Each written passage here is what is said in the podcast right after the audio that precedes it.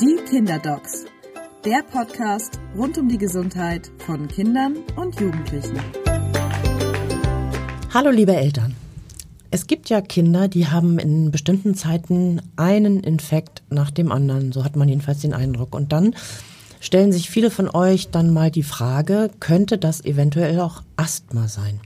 Und darüber wollen wir heute sprechen, ähm, hier bei unserem Podcast die Kinderdocs. Die beiden Kinderdocs sind bei mir hier im Studio. Es sind die äh, Dr. Claudia Haupt. Sie ist Vorsitzende des Berufsverbandes der Hamburger Kinder- und Jugendärztinnen. Hallo Insa. Hallo Claudia. Und es ist Dr. Charlotte Schulz. Ganz herzlich willkommen. Sie ist Sprecherin des Berufsverbandes der Kinder- und Jugendärztinnen in Hamburg. Ja, hallo. Hallo Charlotte. Ja, Asthma. Was hat Asthma für Symptome und wie unterscheidet man das von anderen? Also die Frage, die du ja jetzt gerade angeschnitten hast, die Eltern, die kommen und sagen, mein Kind hustet und hustet und hustet, es hustet seit Oktober, wir haben jetzt irgendwie bald März. Ähm, kann das chronisch sein, chronisch werden, ähm, kann das Asthma sein? Ähm, das haben wir natürlich im Hinterkopf im Blick und gucken uns die Kinder genau an. Wir fragen aber ja auch erstmal die Familien, ob es da überhaupt irgendwie eine Vorbelastung gibt. Und dann sehen wir die Kinder und wenn die wirklich Asthma haben oder gerade in dem Moment tatsächlich auch Symptome haben, die husten nicht nur viel, sondern die haben auch wirklich Schwierigkeiten mit der Atmung, vor allem mit der Ausatmung. Die haben ein Engegefühl in der Brust. Die ähm, können auch nachts nicht gut schlafen. Die wachen auch nachts wirklich mit häufigem Husten auf. Ähm, die sind auch haben nicht so eine gute Ausdauer. Also auch gerade die ähm, Schulkinder ähm, sind dann oft ähm, diejenigen, die sagen, immer wenn ich Fußball spiele in der Pause, irgendwie, ich muss immer so doll husten und ich kann gar nicht bis zum Ende mitmachen, ich muss dann vorher aufhören, ich irgendwie kriege nicht richtig Luft. Das sind so ganz typische Dinge, die uns hellhörig machen. Manchmal berichten die Eltern ja auch regelrecht von diesen Pfeifgeräuschen beim Ausatmen, weil sie das unter Anstrengung oder unter bestimmten anderen Einflüssen auch wahrnehmen an ihren Kindern. Und, ähm, und da die Einatmung das ist, wo der größte Widerstand besteht bei äh, durch Asthma verengten Bronchien, kann man das auch tatsächlich hören und jeder hat so eine Vorstellung davon. Die Ausatmung. Ausatmung, habe ich Einatmung ja, gesagt? Ja, genau. das tut mir sehr leid. Ausatmung natürlich. Und dieses, was im, äh, im angelsächsischen Raum Wheezing genannt wird und was wir Giemen nennen, beschreiben die Patientenfamilien als Pfeifen. Mhm. Und ich glaube, wir haben das schon mal bei der obstruktiven Bronchitis vorgemacht, dieses dass man wirklich dieses, dieses Pfeifgeräusch hört beim Ausatmen, dieses Pressen. Das, das ist so charakteristisch, mhm. Ähm, dass wenn das ist, dann kann man auf jeden Fall in diese Richtung denken. Bei den kleineren Kindern ist das auch oft, dass die Eltern sagen, und im Schlaf, da hören wir es ganz besonders doll. Die machen wirklich, ich mache jetzt auch noch mal was vor, äh, also die hören es richtig sozusagen, dass das irgendwie schwieriger ist für die Kinder beim Atmen, beim ähm, Luftausatmen. Das erklärt sich wahrscheinlich auch durch das Liegen, oder? Dass dann die, das so ein bisschen äh, zusammenfällt oder die Muskeln erschlafft sind an der Stelle? Im Liegen benutzen wir andere Atemmuskeln, als wenn mhm. wir sitzen oder uns abstützen und genau, deswegen kann mhm. es im Liegen auch deutlicher zutage treten. Und dieser häufige Husten und die geringere Belastbarkeit, das äh, auch die Infektanfälligkeit durchaus für Atemwegsinfekte, das ist alles so eine Gesamtbetrachtung, die man da hat. Ist das denn häufig? Ist Asthma häufig verbreitet? Ja, Asthma ist häufig. Wir haben, wir gehen davon aus, dass vier bis fünf Prozent der Kinder und Jugendlichen Asthma entwickeln. Und wann entwickeln die das? Ist das, gibt es da eine bestimmte Altersgruppe, wo das sehr häufig ist? Ja, also wir unterscheiden ja auch verschiedene Formen des Asthmas. Also das, was wir so den Eltern gegenüber als Infektasthma bezeichnen, ist das Asthma der Kleinkinder, das sehr oft nicht allergisch, sondern infektgetriggert ist. Und das hat eine gute Prognose, ist oft nach einigen Jahren dann auch vorbei. Ähm, das abzugrenzen vom allergischen Asthma, das eine deutlich schlechtere Prognose hat im Hinblick auf, wie lange bleibt es denn bestehen, äh, das also länger währt. Das ist eher etwas, was wir bei den Vorschul- und Schulkindern dann das erste Mal diagnostizieren. Aber grundsätzlich kann man in jedem Lebensalter ein Asthma erwerben. Jetzt verstehe ich das so, es gibt, äh, es gibt die Möglichkeit, dass das mit Infekten einhergeht und mhm. dadurch ausgelöst wird. Ja. Könnt ihr vielleicht nochmal erklären? Und es ist auch offenbar eine allergische Reaktion möglich. Möglich. Ja. Also ich glaube, man muss sich eben vorstellen, grundsätzlich, es ist eine Entzündung der Bronchialschleimhaut gegeben. und die Schleimhaut ist verdickt und sondert auch ein bisschen zähen Schleim ähm, ab. Das heißt, sozusagen das Lumen, die Öffnung der Bronchien an sich ist schon ein bisschen enger. Und wenn dann bestimmte Auslöser kommen, und das können wirklich verschiedene Dinge sein, ähm, wie zum Beispiel der Kontakt mit Allergenen oder die Anstrengung oder die Kälte oder der Erkältungsinfekt an sich, dann kommt es eben noch zu einer Zunahme, einer akuten Verengung dieser Atemwege, die nochmal deutlich an, an äh, äh, sozusagen Intensität zunimmt, sodass die Kinder dann akut diese Beschwerden haben und eben anfallsartig schlechter ähm, atmen können. Kann man sich ganz gut erklären, weil Entzündung kann ja verschiedene Auslöser haben und wir haben ja schon erklärt bei der Allergie, dass Allergie eigentlich auch eine nicht infektiöse Entzündung ist. Und Viren können Entzündungen auslösen und andere Trigger halt auch. Und das ist oftmals auch so, dass mehrere Trigger bei einem Patienten zusammenkommen. Und es können auch andere Allergien dazu kommen, oder? Ja. Also wenn es also das gibt es auch typischerweise, dass in der Pollensaison die Patienten mit Asthma deutlich mehr Beschwerden haben oder ganz akute Beschwerden haben oder ähm, derjenige, der auf die Katzenhaare allergisch ist, der besucht irgendwie den Freund und da sind Katzen, mit denen er sonst keinen Kontakt hat und dann plötzlich kommt diese Symptomatik ganz deutlich zutage. Ja, und unsere Hausstaubmilbenallergiker eher im Winter. Genau, liebe Eltern, wenn ihr jetzt zuhört und die anderen Folgen noch nicht gehört haben, wir haben auch gesprochen schon mit unseren Kinderdocs über Heuschnupfen, über ähm, Lebensmittelallergien und über Hausstauballergien. Hört das gerne nochmal nach, wenn ihr es noch nicht, wenn ihr es noch nicht gehört habt. Mhm. Genau, wie kommen wir darauf? Also wir haben die typische Geschichte, die die Patienten erzählen. Wir haben ähm, die typischen Symptome, die wir vor uns sehen, die wir vor allem hören. Wir können sehr gut beim Abhorchen mit dem Stethoskop diese Atemnebengeräusche ähm, hören, die so ganz charakteristisch sind für das Asthma. Ähm, wir haben dann äh, die entsprechende Allergiediagnostik, die sozusagen im Gesamtpaket dazugehört. Und dann ähm, die Möglichkeit, ähm, die Lungenfunktion der Kinder und Jugendlichen zu testen. Also mit einer speziellen Messung zu gucken, okay, wie viel Luft passt in Ruhe ähm, in diese Lunge rein? Beim ruhigen Atmen ähm, kann die Luft ohne großen Widerstand auch ausgeatmet werden. Da sind so bestimmte Parameter, die so ganz typisch verändert sind bei einem Asthma. Und dieser Test, ich glaube, das habe ich auch schon mal gemacht, dieser Lungenfunktionstest, da muss man ähm, also unter in so ein, in so ein Rohr mit mhm. ganz großer Kraft reinpusten. Das wird bei Erwachsenen genauso gemacht wie bei Kindern, oder? Prinzipiell genau. schon. Ne? Also äh, die Spirometrie, die du jetzt gerade ähm, nennst, die können wir so, pff, also wir können sie meistens ab dem Schulalter gut hinbekommen mit unseren Patientinnen und Patienten. Da muss man nämlich schon ganz toll koordiniert mitarbeiten. Ähm, es gibt auch durchaus Spezialistinnen, die sagen, wir schaffen das mit jüngeren Kindern. Es gibt auch andere Formen, die gibt es dann nur in Spezialpraxen, wo man in so Kammern untersucht wird. Ähm, da kann man noch zusätzliche Gesichtspunkte untersuchen, aber vor allem braucht man weniger Kooper äh, Kooperation des Patienten, der muss da nicht weniger mitarbeiten. Aber grundsätzlich können wir die normale Lungenfunktionstestung ab dem Schulalter gut in den Praxen machen.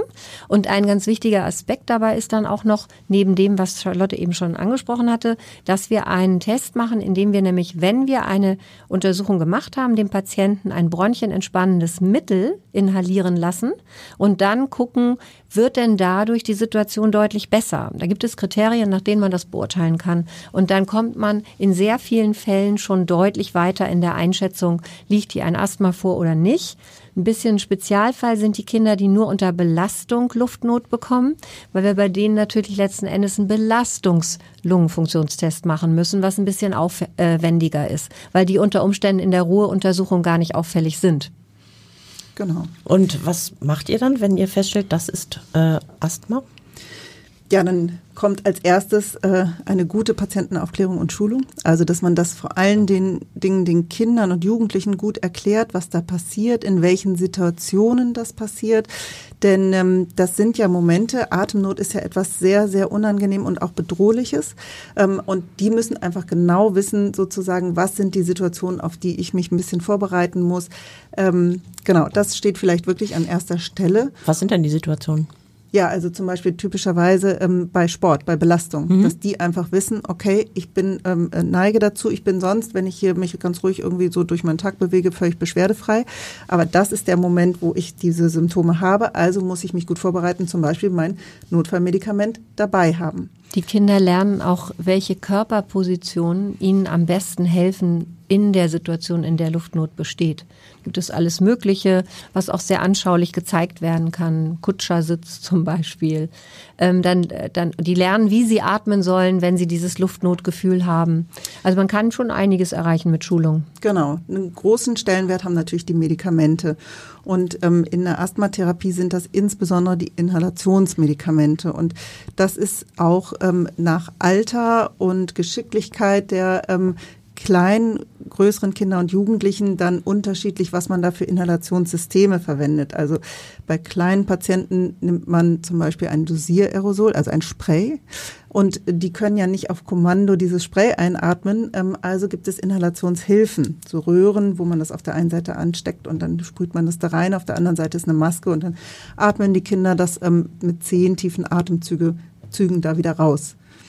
Genau. die größeren können dann schon ohne Maske mit Mundstück solche sogenannten Spacer verwenden und so ab dem Schulalter versuchen wir auf Pulverinhalatoren umzustellen, wo man dann praktisch mit dem Atemzug das, den Pulverstoß auslösen kann, also so halb koordiniert sein muss und das auch schon deshalb, weil die, diese Dosiererosole enormen Eintrag im Hinblick auf die Klimabelastung haben mhm. und wir deswegen versuchen müssen, die zu reduzieren, sobald der Patient, die Patientin das schaffen. Und ähm, genau, und die ganz Großen, so ungefähr ab zwölf, können in der Regel ohne eine weitere Hilfe aus solchen äh, Inhalations... Ähm, ja, Devices sozusagen äh, inhalieren. Aber was wir vielleicht an der Stelle noch sagen wollten, ist etwas, was sehr häufig Unsicherheit mit sich bringt. Charlotte hat eben diese Situation genannt, ähm, der Patient muss ja wissen oder die Patientin, wenn ich Luftnot habe, also meine Luftnotsituation, dann muss ich mein Notfallspray benutzen. Und ein Problem dabei ist, dass die Medikamente, damit man sie unterscheiden kann, farblich gekennzeichnet werden. Und das Notfallspray, das ist blau gekennzeichnet. Obwohl Not und Rot eigentlich miteinander verbunden werden. Also das rote Kreuz, ähm, der rote Feuerwehrwagen, die rote Ampel. Also rot signalisiert uns ja eigentlich, dass Not ist. Und es ist aber blöderweise so, dass die Dauermedikamente, die nicht akut die Bronchien weit stellen, die sind rot oder orange oder gelb gekennzeichnet, meistens rot. Und der, das Notfallmedikament blau, das muss man den Eltern auch, wenn man sie aufklärt, immer ganz, ganz deutlich sagen, bitte, das blaue ist euer Notfallspray. Genau, das ist nochmal ein wichtiger Punkt. Also Inhalationsmedikamente haben wir genannt und da unterscheiden wir eben genau, was Claudia gerade sagte, diese zwei ähm, verschiedenen Medikamentenarten. Wir haben das akute Spray, was in der Situation des wo die Kinder die Luftnot verspüren, ähm, die Bronchien erweitern kann. Und das ist ein Effekt, der für eine relativ kurze Zeit, aber relativ rasch einsetzt, eine große Erleichterung bringt.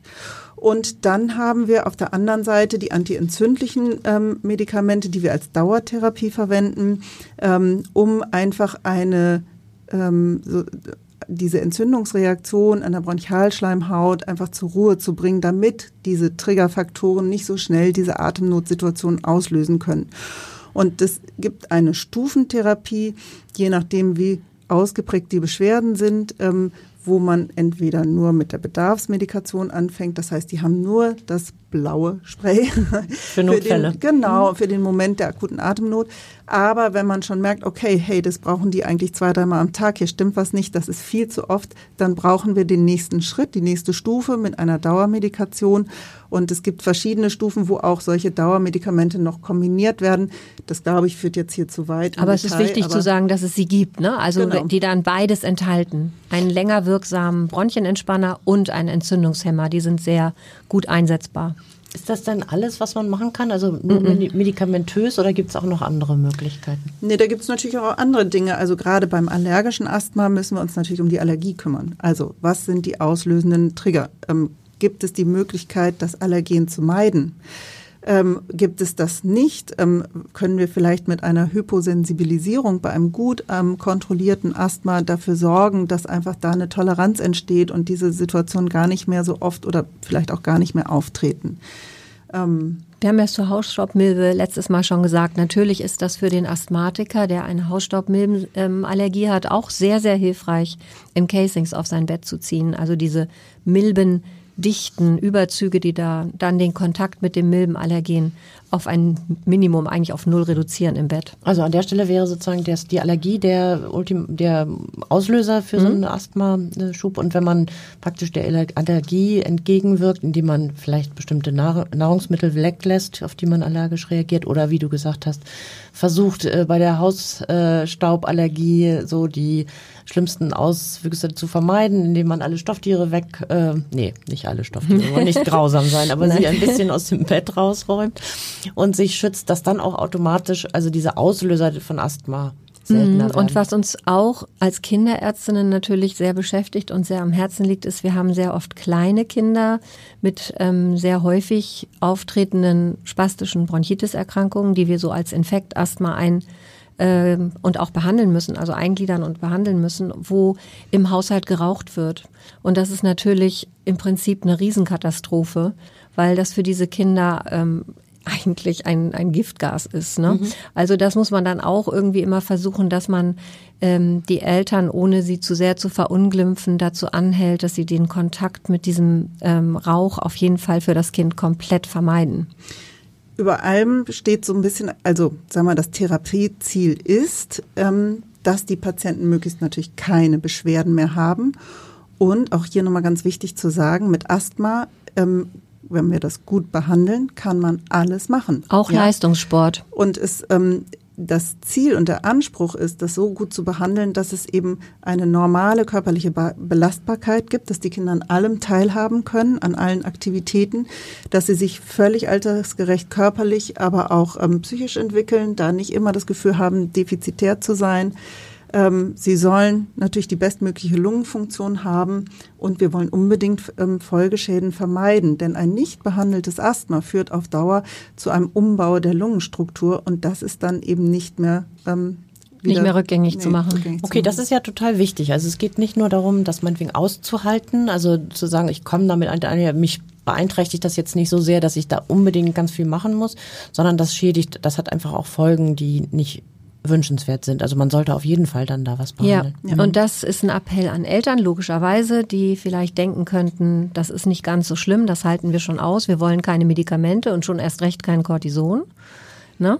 Ähm, das spricht, es ist aber auch wichtig bei unseren Teenagern, weil unsere ähm, asthmakranken Teenagerinnen, die sind dann oft durchlaufen die so eine Phase, wo ihre Compliance ganz schlecht wird, weil sie eigentlich überhaupt gar nicht krank sein wollen, weil sie das irgendwie doof finden und die sitzen dann wirklich manchmal bei den Asthmakontrollen da und pfeifen im wahrsten Sinne des Wortes aus dem letzten Loch und sagen, mir geht's. Mhm. Ne? Und kommen und, und viermal in der Woche ist Fußballtraining und mhm. die nehmen ihre Medikamente nicht und ähm, das ist manchmal echt so, dass wir die richtig ähm, versuchen, irgendwie am Wickel zu kriegen und ihnen klarzumachen, dass es nicht nur darum geht, das cool irgendwie durchzustehen, sondern dass das Konsequenzen haben kann und sogar für einen Leistungssportler sogar gefährlich sein kann, mit einem unbehandelten Asthma Sport zu treiben. Mhm. Ich würde gerne noch mal ganz kurz auf deine Eingangsfrage zurückkommen. Ähm, bei welchen Kindern machen wir uns Gedanken über Asthma. Ähm, welche Eltern können wir da ähm, gut entlasten und auch ähm, sozusagen diese Sorge nehmen? Wo müssen wir hellhörig sein? Also bei Säuglingen, Kleinkindern, die eben sehr viele infektgetriggerte obstruktive Bronchitiden haben, wenn die das über das dritte Lebensjahr hinaus in einer hohen Frequenz so beibehalten, trotz unserer Medikation, wenn die ähm, vielleicht noch andere allergische Erkrankungen haben, wie eine Neurodermitis, wenn es in der Familie eben auch ähm, Familienmitglieder mit allergischen Erkrankungen gibt, ähm, dann ist das etwas, wo das wahrscheinlicher ist. Die müssen wir echt gut im Blick behalten. Und bei den Schulkindern und den Jugendlichen sind es die, die häufig berichten, dass bestimmte Allergien eben die Beschwerden auslösen oder eben vor allem die körperliche Belastung. Mhm. Und wir hatten uns überlegt, dass wir noch sagen wollten, dass wenn die Diagnose nur schwer zu stellen ist, wenn also nicht so richtig rauskommt in den Untersuchungen, ähm, ist das jetzt hier ein Asthma oder nicht? Oder wenn das Asthma nicht gut behandelbar erscheint. Man hat also im Prinzip leitliniengerecht alles gemacht, aber irgendwas haut nicht hin. Ähm, Symptome können nicht gebessert oder in den Griff bekommen werden, dann ist auch mal der Moment, wo man so ein Kind äh, zum Kinder- und also Kinderpulmologen oder Pulmologin schicken muss, weil dann manchmal auch erweiterte Diagnostik stattfinden muss. Das heißt, äh, ein Lungenfacharzt ja, für Kinder? Ja, mhm. bitte für Kinder. Mhm. Weil die allermeisten ähm, Pulmologinnen, also Lungenfachärzte, die nicht kleine Kinder, also die nicht aus dem kinderpulmologischen Bereich kommen, ähm, andere Kriterien, also Erwachsenenkriterien auf die Kinder anlegen. Das ist nicht so günstig. Naja, und auch diese ganze ähm, sozusagen Inhalationstechnik für kleinere Kinder und auch die Lungenfunktionstestung, da braucht man ja auch entsprechend geschulte Mitarbeiterinnen, ja. die das ähm, mitmachen. Ähm, das ist also wichtig, dass wir da ein Kindersetting haben. Aber eben, wie du sagst, wenn es nicht richtig eindeutig geklärt werden kann oder eben ein ähm, nicht gut zu kontrollierendes Asthma ist, so unterteilen wir das in ein gut kontrolliertes, teilweise kontrolliertes und eben nicht kontrolliertes Asthma. Trotz unserer Bemühungen, dann brauchen wir die Spezialisten. Geht das auch eventuell mal wieder weg oder hat man das einmal mhm. und dann immer fürs Leben? Nein, man hat das nicht automatisch fürs ganze Leben.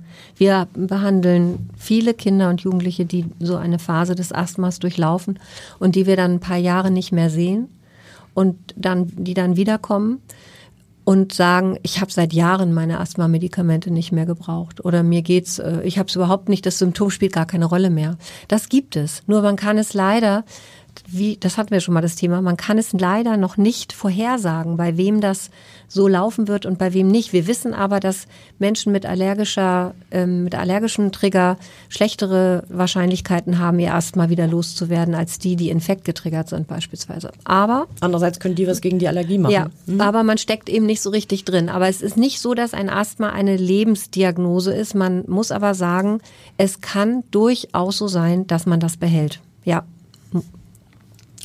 Also nicht ganz leicht zu diagnostizieren, aber wenn man ganz, wenn Eltern ähm, Kinder haben mit wirklich andauernden Infekten, die auch mit so einem pfeifenden Geräusch einhergehen oder so, bitte unbedingt vorstellen bei der Kinderärztin oder dem Kinderarzt und ähm, auch behandeln. Also das ist nichts, was man aushalten sollte, sondern was einfach auch noch Folgen haben kann. Also das soll unbedingt behandelt werden. Ja, und, und vor allen Dingen sollen die Kinder möglichst beschwerdefrei alles tun, worauf sie Lust haben. Genau.